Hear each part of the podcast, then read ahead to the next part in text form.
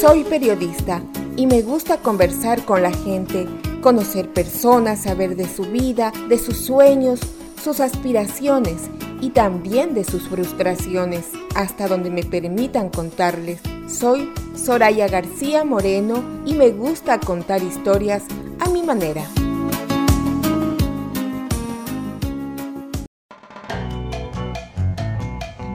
Hola amigos oyentes, desde Toronto, Canadá para el mundo les damos la bienvenida a este su programa quincenal Entrevistas a mi manera a través de su podcast en Spotify, Apple Player y Google Player y en mi canal de YouTube Soraya García Moreno.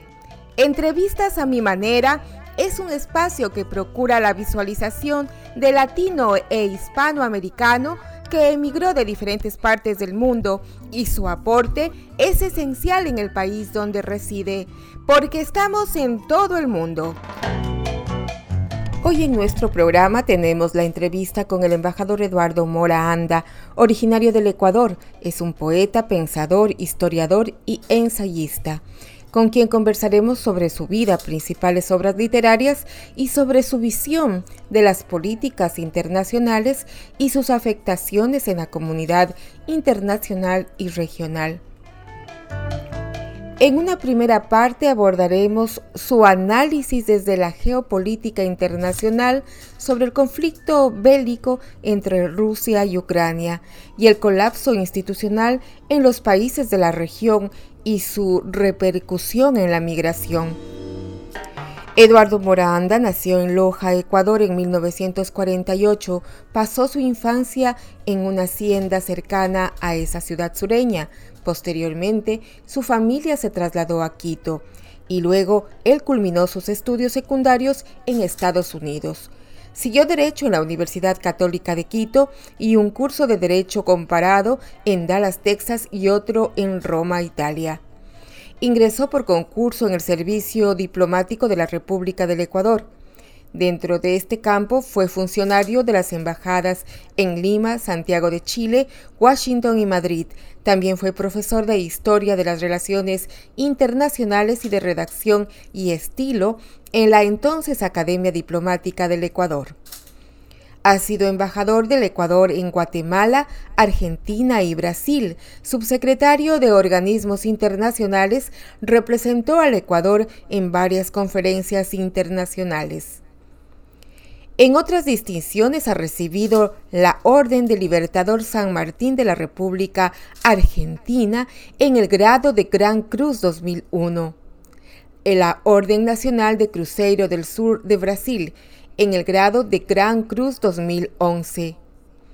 La Orden al Mérito de Chile en el grado de Gran Oficial 1987 y la Orden al Mérito del Perú en el grado de Comendador en 1980. Eduardo Moranda dirigió durante tres años, 2003-2005, el Plan Binacional de Desarrollo de la Zona Fronteriza de Ecuador con Perú y también fue condecorado por las ciudades de Zamora, Macará, Tumbes, Perú, Celica y otras.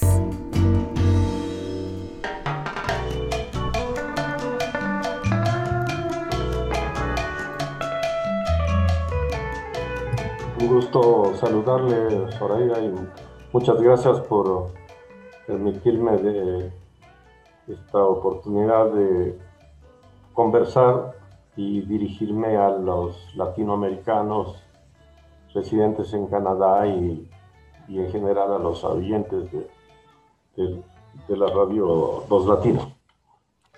Señor embajador, es un gusto para nosotros tener su presencia y además también eh, ha llegado oportuno en el momento preciso.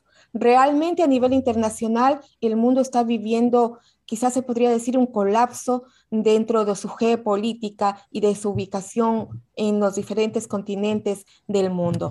Estamos hablando del conflicto entre Ucrania y Rusia. El inicio de todo tiene su origen hace más de 30 años, cuando en 1991 se disuelve la Unión Soviética y sus territorios se convierten en repúblicas independientes. Una posición reforzada de Ucrania con, con la OTAN implica la pérdida directa de la influencia de Rusia sobre este país ucraniano. ¿Qué es lo que está pasando, señor embajador, en este momento y cómo nos está afectando a nivel mundial?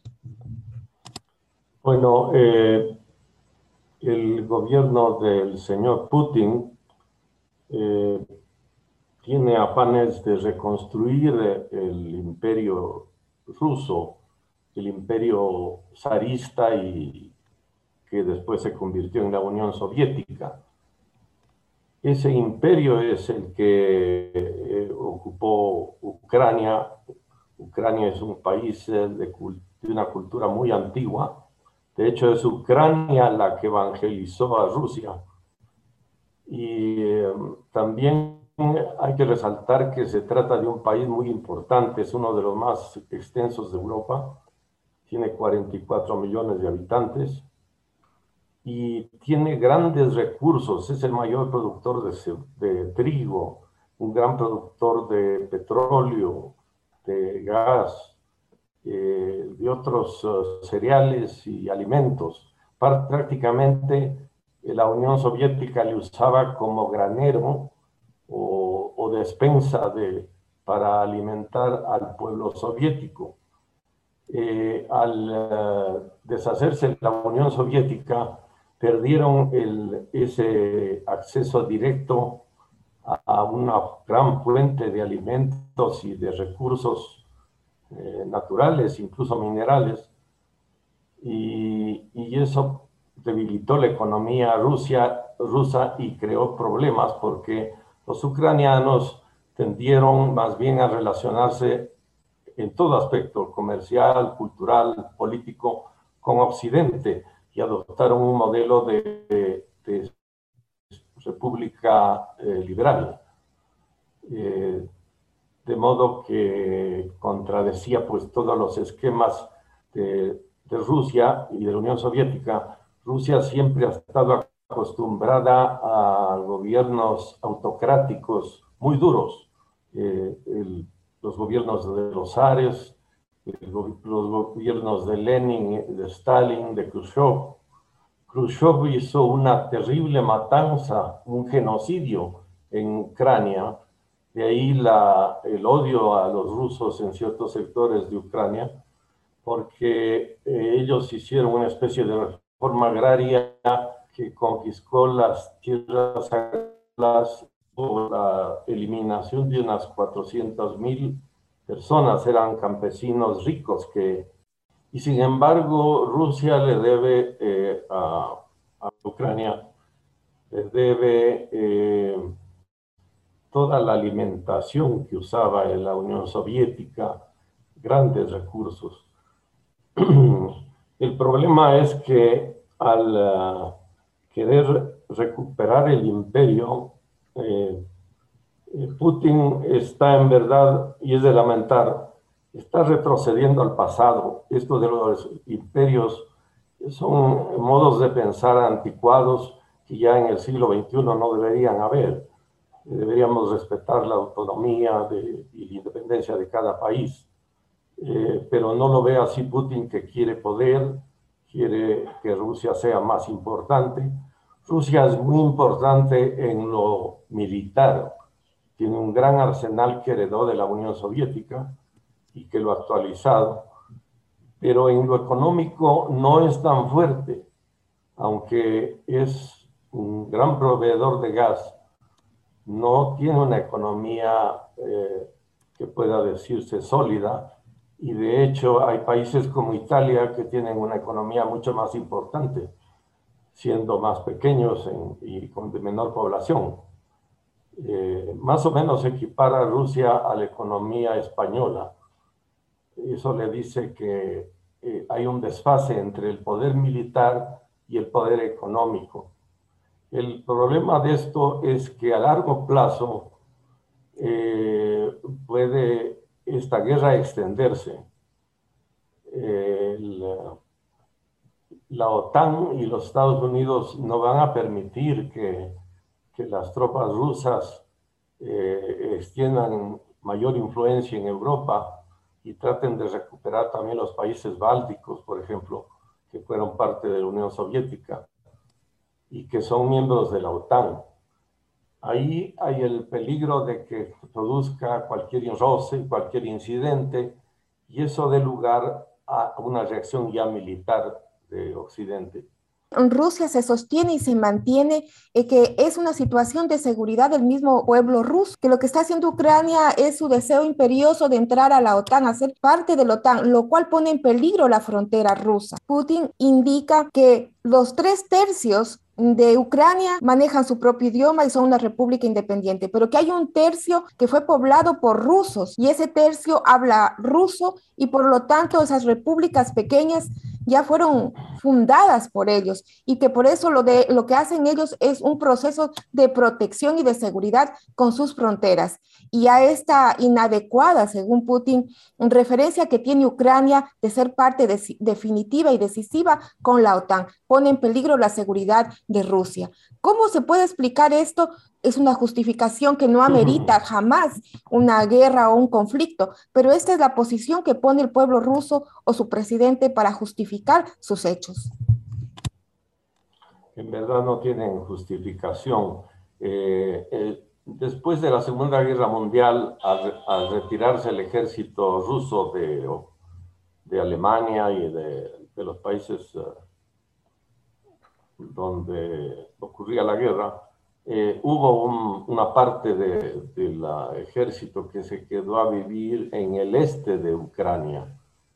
Eso, esas son las dos provincias eh, rebeldes que llaman y que eh, ahora les, Rusia les ha reconocido como independientes, porque tienen una población mixta en que hay una mayoría de gente que habla ruso.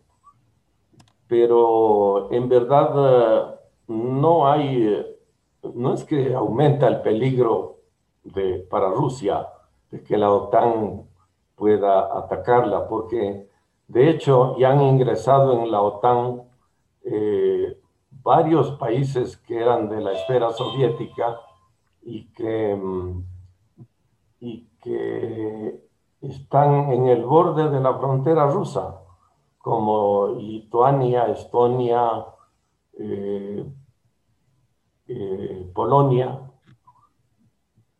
están en la frontera y pueden montar armas de toda clase ahí. De hecho, el ejército finlandés también, que está en el borde, eh, tiene una, una, fuerza armada muy poderosa y muy eficaz que el ejército soviético no pudo vencer en la Segunda Guerra Mundial. Eh, de modo que yo creo que más es el, el, deseo de poderío económico, de tener un gran imperio y de que tener más fortaleza económica, porque solo las armas no le dan la solidez de una gran potencia. Quiere recuperar el lugar que tenía en la época de la Guerra Fría, cuando la Unión Soviética era eh, se medía como igual a, los Estados Unidos. Pero eh, aún así, el gasto militar de los Estados Unidos es tan grande que sumados los gastos de todos los demás países no llegan al gasto norteamericano. De modo que es muy relativo esto. Señor embajador, en este momento, bueno, de alguna manera podríamos definir que si Rusia no pertenece a la OTAN, está fuera de toda la influencia que pueda tener la OTAN para Rusia. Pero hay la otra situación de cómo se está tratando y manejando el conflicto para que no escale, porque ya está escalando. Se puso una serie de sanciones que más bien el señor presidente de Rusia no hizo caso lo que hizo fue escalar en el problema, lo que significa que cómo está desarrollándose la diplomacia a nivel de la geopolítica internacional, cómo están trabajando, porque ya en este momento ha escalado el problema, ya estamos hablando de invasión de ciudades, de ataques de ciudades. Eh, están bombardeando ciudades. Entonces, en este momento, ¿qué es lo que está haciendo la política, la diplomacia a nivel internacional no está teniendo el efecto adecuado o qué es lo que están esperando para actuar? Bueno, el presidente de Francia, el señor Macron, trató de eh, mediar en el problema y hallar una solución. Se hablaba de neutralizar a Ucrania eh, con el modelo de, que ha tenido Finlandia. La administración. Ha tenido Suecia.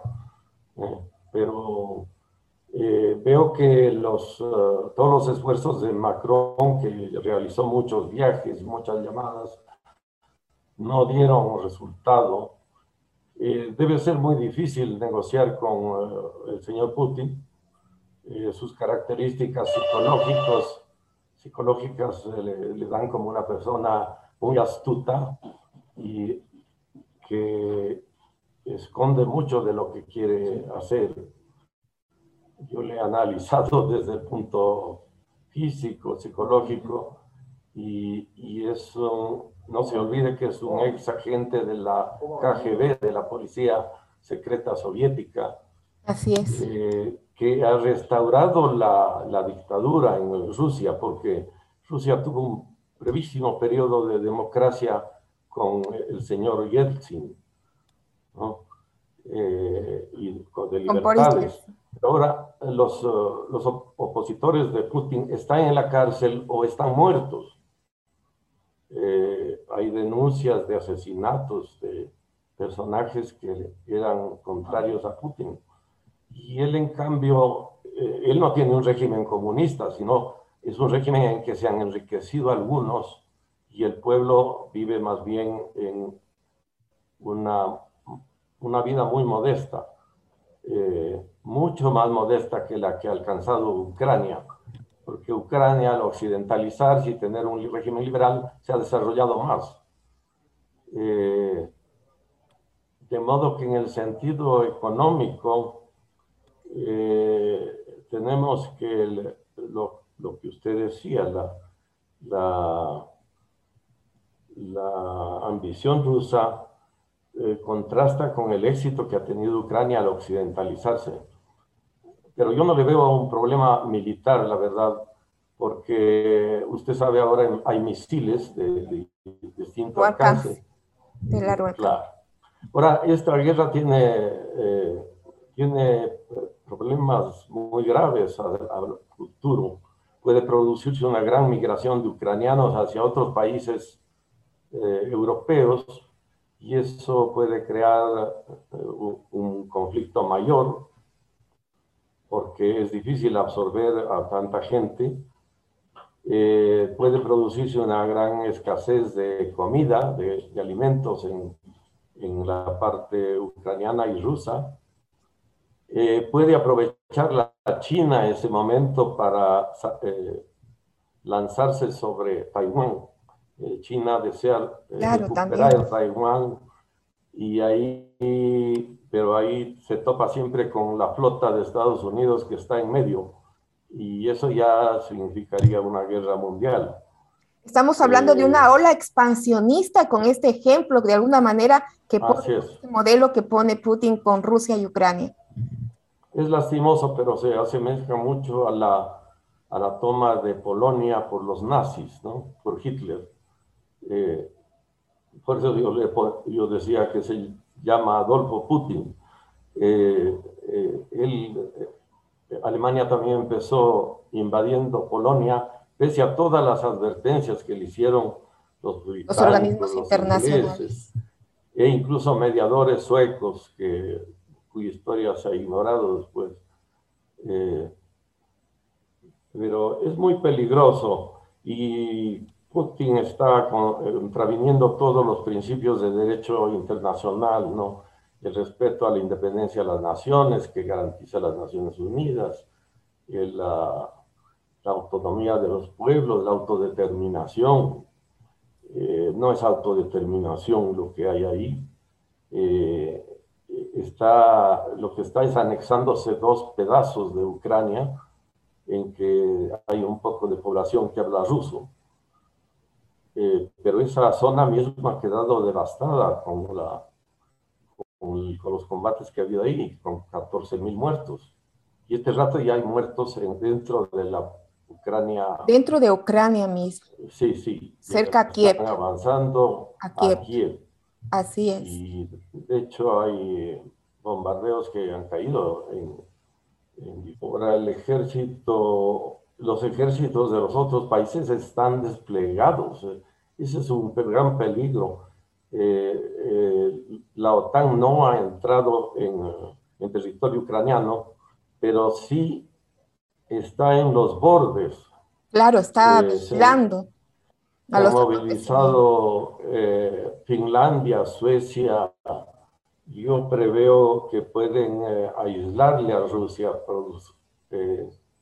eh, realizar una especie de embargo como el que se hizo con Cuba, que le crearía muchos problemas internos al gobierno de Putin, porque no podría alimentar suficientemente a su población, habría escasez, eh, eh, quiebra de algunas empresas. De hecho, Estados Unidos y los países occidentales han tomado medidas contra los bancos rusos y sobre las cuentas de personajes de Rusia. Señor embajador, si bien estamos eh, eh, de acuerdo en, algún, en, el aspecto de que Rusia definitivamente es un país totalmente nacionalista que ha sobrepuesto su interés personal como Estado sobre los intereses a nivel internacional y de un pueblo de la comunidad de la humanidad. Pero aquí hay un asunto, eh, ¿cuál sería ya, ya hemos de alguna manera, hemos dado una observación del problema, ¿Cuál sería la solución para que esto ya no escale más y se quede en un momento que todavía se pueda salvar la relación, más que la relación entre países, la vida de la gente que, en este momento se está perdiendo? ¿Qué es lo que debería de hacer en este momento los países a nivel internacional, la OTAN y los organismos para detener este conflicto, para que no avance ya una guerra desatada? Tal vez eh, hace falta un alto al fuego que consiga eh, eh, algunos países importantes y, un diálogo para encontrar una solución intermedia, ¿no? sé, a mí se me ocurre que esas provincias de habla rusa podrían quedar separadas de Ucrania y, o neutralizadas. Yo pensé que una solución era justamente la finlandización de Ucrania, o sea, que sea un país neutral, que no ingrese a la OTAN, pero tampoco pertenezca al, a la área de influencia rusa. Pero he leído que los ucranianos no piensan así. Ellos, eh, ellos quieren pertenecer a Occidente, a, a, la OTAN. Lo que yo quería notar es que eh, en el última parte del siglo XX y esta y este comienzo del siglo XXI, estamos viendo muchas migraciones, y esto viene bien para la gente que me escucha, eh, que son causadas por la guerra, ¿no? Eh, de Irak, de Siria salieron tantos pueblos que han tenido que migrar. También hay una migración que salió hacia la India desde, desde Birmania, por diferencias religiosas o raciales. Eh, este nuevo desplazamiento más el que sufre Estados Unidos, porque Estados Unidos está recibiendo millones de migrantes de todas partes, está produciendo un cambio geopolítico y, social en, el mundo. Eh, se está produciendo una unificación del mundo mediante migraciones muchas veces forzadas que crean eh, conflictos sociales locales. Y lastimosamente Rusia sigue, el gobierno ruso, no creo que el pueblo, sigue pensando en términos nacionalistas. El nacionalismo es una idolatría, una, eh, es el culto de la nación en un mundo que ya está integrado por la, por la tecnología, por los viajes, por los aviones, por la por el internet, por el teléfono, eh, es obsoleto, es obsoleto. Sí, realmente lo que usted dice, señor embajador, precisamente son estos conflictos bélicos lo que han acarreado la migración de diferentes países del mundo a lugares donde, donde piensan encontrar prosperidad y vida. Y no va a ser eh, la excepción ahora Ucrania y de pronto hasta Rusia, con todos los oh, fundamentos que se da para detener esta avanzada de conflicto. Y precisamente eso me lleva ya a continuar eh, el, el, hilo de la conversación en el sentido de que el 2022 avanza y se presenta como un año con múltiples retos para América Latina. El desafío de la pandemia del COVID-19 persiste en ser un asunto transversal en todos los lineamientos de la vida humana de la región. Será un año de desafíos en materia medioambiental, en derechos humanos, en migración y lucha contra el crimen organizado tema que analizamos con usted también en este momento. Eh, todos estos sacudones eh, del siglo o de la década eh, van dando diferentes resultados. ¿Cómo está la región? ¿Cómo está la región de Latinoamérica y cómo está su onda de, de continuar o trabajando en sus propios países o con el reto de buscar nuevos sitios en otros países del mundo para que acojan su vida y la de su familia y empezar de nuevo a vivir de nuevo. Bueno, eh, ahora tenemos un fenómeno muy grave que es el de los narcoestados, eh, estados que están controlados por las mafias y carteles del narcotráfico, como Venezuela eh, y eh, que ha logrado incluso corromper a parte de las Fuerzas Armadas, y por eso se mantiene el régimen de Maduro, pero ha producido la emigración de 6 millones de venezolanos, que es una cantidad gigantesca que se siente en las calles de muchas de nuestras ciudades. Eh, son, los venezolanos han sufrido mucho, pero no han podido derribar ese gobierno sostenido por por los narcos y por el ejército y por eh, fuerzas foráneas como la cubana, eh, de influencia también eh, iraní, rusa, china. luego tenemos una región que está muy desorientada, yo le veo muy convulsa bueno, México tiene también un problema de narcotráfico gravísimo. En el Ecuador eso está empezando y si no se lo para a tiempo y con medidas muy radicales, va a crecer y va a dominar. Eh, ha habido rebeliones y control de las cárceles por parte de los carteles. Eso es muy grave y son carteles extranjeros. Eh, eh, luego hay países que están desorientados, aunque la economía de Chile y del Perú iba muy bien y todavía va a un ritmo bueno. Eh, son dos países en que la gente se ha desorientado. Hay unas dos generaciones que no han vivido la historia anterior y la ignoran. Se les ha dado una versión eh, cambiada de los hechos y entonces resulta una ironía, por ejemplo, que en el Perú, que sufrió la ofensiva de la guerrilla de Sendero Luminosa, Sendero Luminoso era una guerrilla muy cruel, que produjo muchos muertos, muchos sufrimientos, mucha destrucción, y solo fue derrotada por un esfuerzo muy, muy inteligente y, fuerte de, del gobierno del señor Fujimori. Y resulta una ironía que ahora tengamos ahí un presidente el, por este sistema de, de segunda vuelta, resultó presidente con un mínimo de votos, eh, no tiene mayor apoyo y es un país desintegrado en, en 200 agrupaciones políticas sin, sin, sin importancia, han desaparecido los partidos grandes y el presidente electo, lastimosamente, bueno, se, supone que ha sido electo por la izquierda, pero se nota que él no tiene ninguna formación para ser presidente. Y entonces eh, es un gobierno que no realiza nada, que está parado, que vive cambiando de ministros.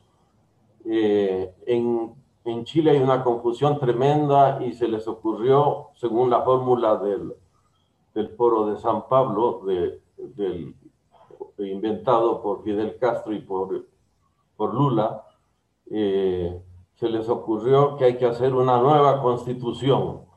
Y entonces hay una convención que está trabajando en una constitución que, por lo que he visto, ya contiene o podría contener algunos, algunas barbaridades en un país que siempre se caracterizó por el orden, por eh, la eficiencia. Y es una lástima que se pierda eso. Y es la ignorancia de la historia. No sabían, por ejemplo, la escasez y el hambre que pasó el pueblo chileno en el régimen de Salvador Allende.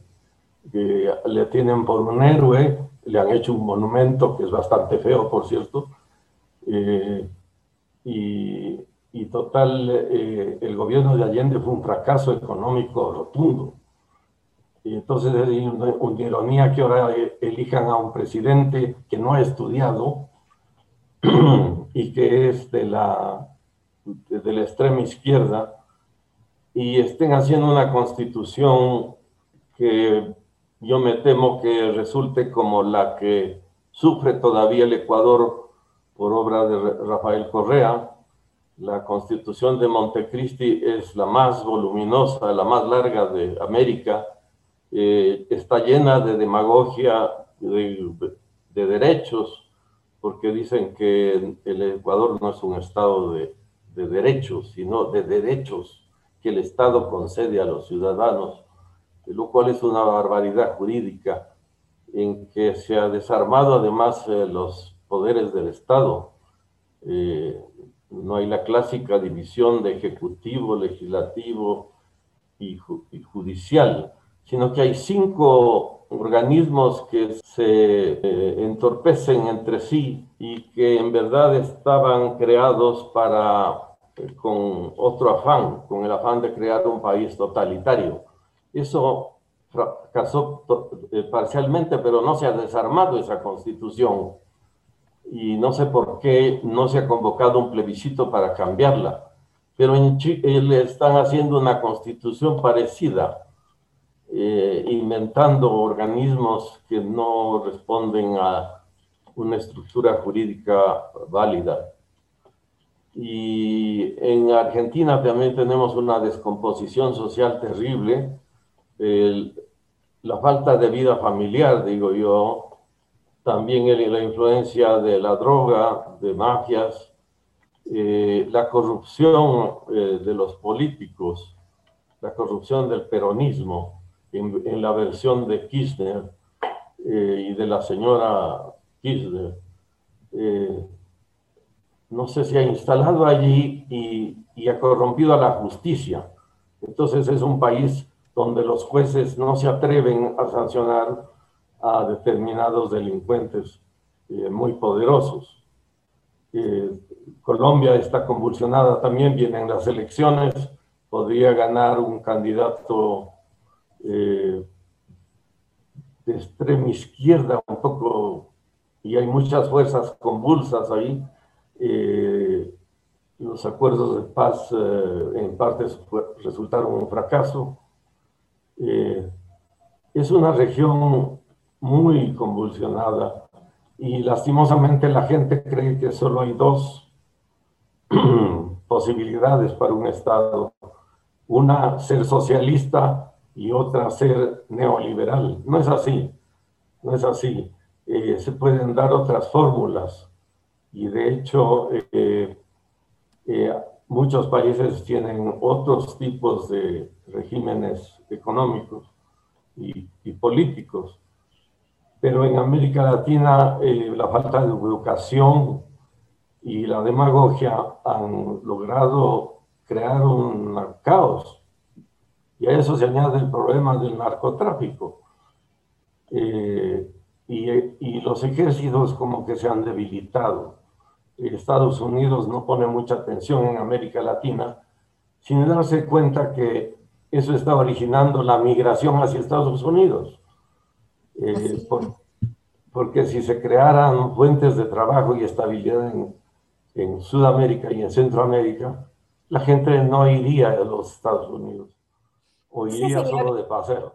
Así es, señor embajador. Justamente la improvisación de los regímenes de Estado de estos países, que son varios en la parte sur del continente. Tenemos Argentina, Chile, Nicaragua, Venezuela, Bolivia, eh, Brasil eh, en parte de Centroamérica, como un populista también en México, en parte de Centroamérica con México, y tenemos en Cuba y en Uruguay y en Honduras, bueno, con otro tipo de, gobierno un, tanto diferente pero todos improvisados, o sea, todos pensando en qué hacer, no cómo ir definiendo políticas que estén dentro del área legal y en conjunto. Y todo esto es lo que está haciendo que la gente vaya perdiendo estabilidad emocional y, y ante todo la estabilidad económica. ¿Cómo está la migración dándose en estos países justamente por este tipo de improvisación y falta de seriedad en, en dar políticas sociales? La educación, la salud, la seguridad no hay. Entonces la gente busca en otros países. ¿Qué está pasando la migración con estos países? Eh, precisamente está aumentando la migración. Llegan venezolanos y a la vez salen eh, peruanos, ecuatorianos, eh, centroamericanos que emigran hacia Estados Unidos o hacia otros países hay desplazamientos de la población por todo lado y se está generando un caos por falta de un orden, de un esquema político válido. Y, y yo diría también que estamos padeciendo una carencia de líderes de, de cierto nivel.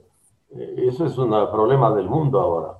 Eh, los presidentes actuales y jefes de Estado no se comparan a los que presidían los países, por ejemplo, después de la Segunda Guerra Mundial.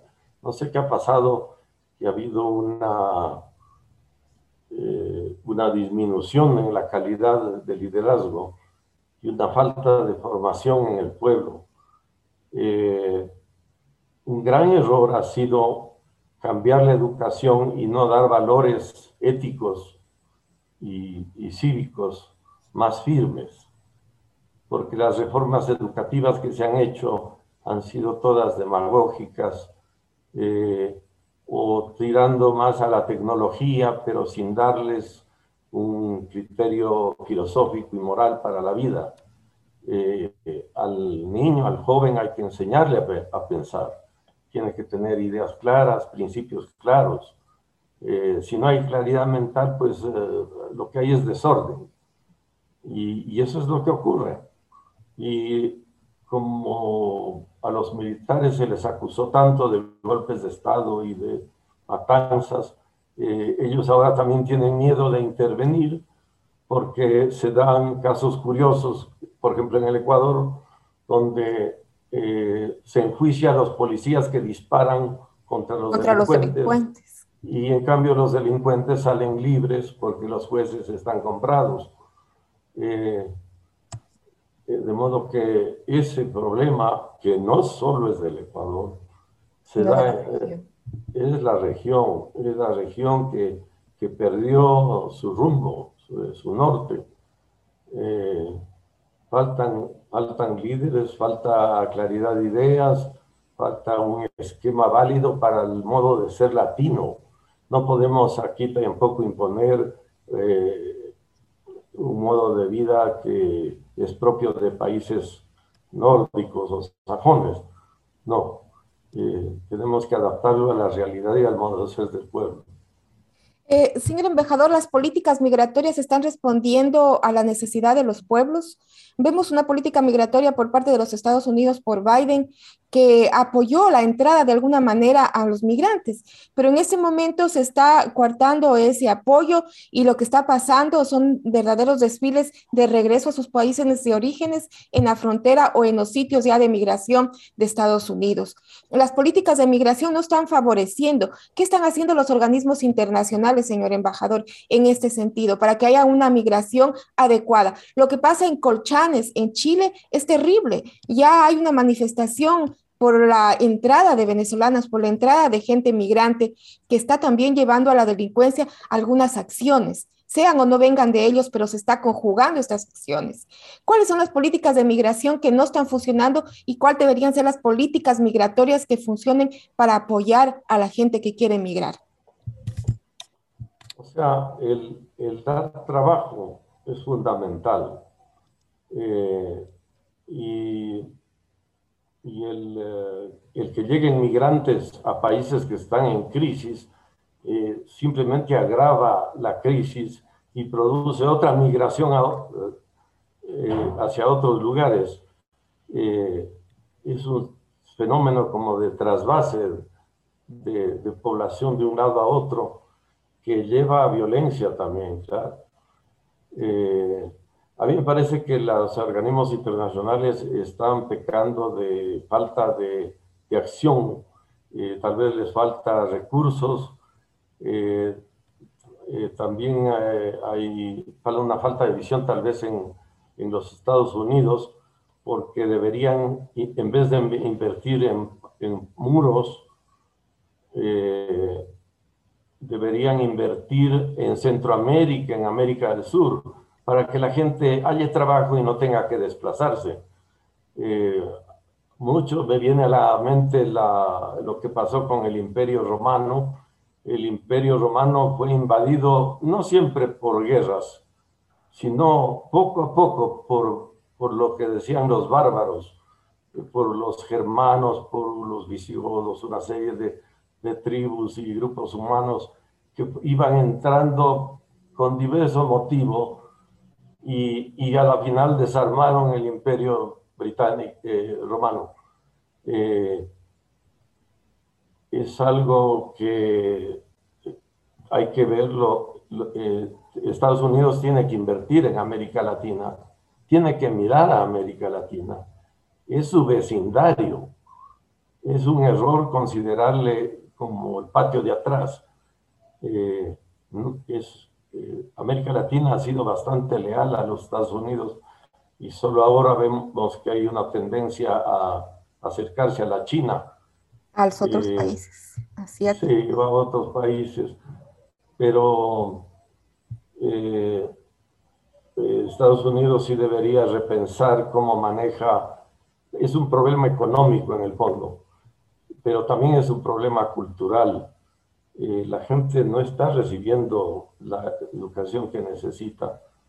Y además hay un aumento exagerado de la población. No hay control de la natalidad en eso eh, yo, yo veo con asombro cómo aumentó la población aquí en el Ecuador, que, que ha pasado de 12 millones a, a 17 millones.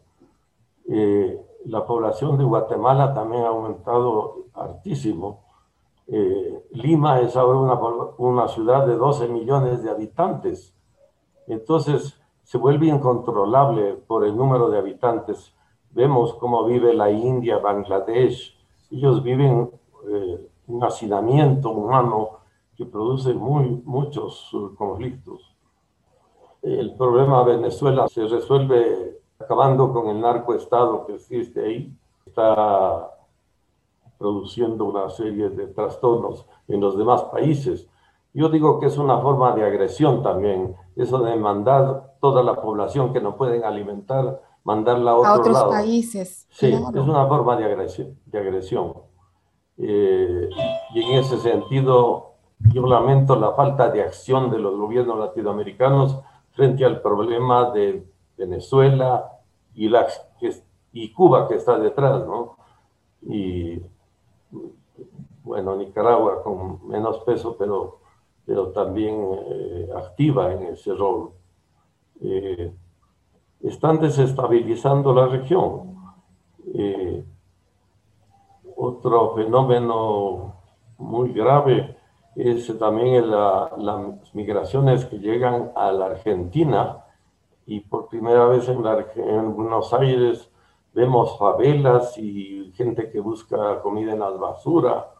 Eh, eso es increíble en un país que ya llegaba a ser del primer mundo y que ha dado retro por obra de gobiernos demagógicos que se han gastado toda la, o se han robado todos los fondos del Estado. Estas leyes de movilidad humana o de, de alguna manera de paliar la situación de la migración eh, no están muy fundamentadas. Debería de ser otro el tipo de, de manejo de leyes migratorias que se, que se logre ayudar a la gente. ¿Usted cuál, cuál es su opinión? ¿Cuál sería la solución para esta situación en América Latina? Bueno, porque es nuestro terreno. Así es. La solución es uh, ubicar a la gente donde hay trabajo. Okay. Hay que crear fuentes de trabajo y hay que llevar allá a la población. Pero no sacamos nada con darle una mina a una empresa china que trae chinos para que trabajen en la mina. No, necesitamos inversiones que, que den trabajo a la gente de aquí, a los latinoamericanos. Señor eh, embajador, cada estado tiene que ocuparse de su gente y tiene que servir a sí, su gente. pero sí también hay que, tiene que haber una por solidaridad y una política conjunta, okay. porque es un problema eh, eh, se contagia y se comparte. Eh, y que no se soluciona solo con medidas de cerrar fronteras o, o, o hacer muros. Todos los muros han fracasado en la historia. El imperio romano también se rodeó de muros que no sirvieron para nada eh, ahí está en Gran Bretaña, eh, todavía existe el muro de, muro de Adriano, los restos. Eh, el Rin, en el Rin también se hizo un muro que no, no paró a los germanos y llegaron a Roma y, se coronaron. Eh, de modo que esa política de muros se acaba, el muro de Berlín se cayó. Eh, puede ser que la guerra de, de, Ucrania termine de otra forma, que termine con la caída del señor Putin, porque eh, va, a producir una serie de migraciones, de escaseces, de hambre, que, se contagia de un lugar a otro. Eh, Europa mismo ya está eh, con el grave problema de tener demasiados inmigrantes musulmanes un 10% de la población de Francia ya es musulmana. Eso no puede ser. España tuvo que combatir siete siglos para, para liberarse de eso. Eh, no se está viendo a largo plazo.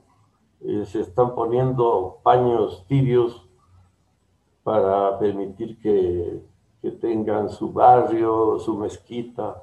No, y, fíjese que en Estados Unidos también se están creando guetos, guetos de, de gente de un, de un, lugar, de otro. Y, y, después eso va a dar lugar a más violencia, racismo. Eh, yo creo que hace falta más energía y acuerdos internacionales más imperativos, eh, sobre todo en esto de migración. Luego de este espacio, eh, regresamos conversando ya con el señor embajador Eduardo Mora Anda, su vena inspiradora, cómo fue surgiendo dentro de sí esa amalgama de la diplomacia y las letras.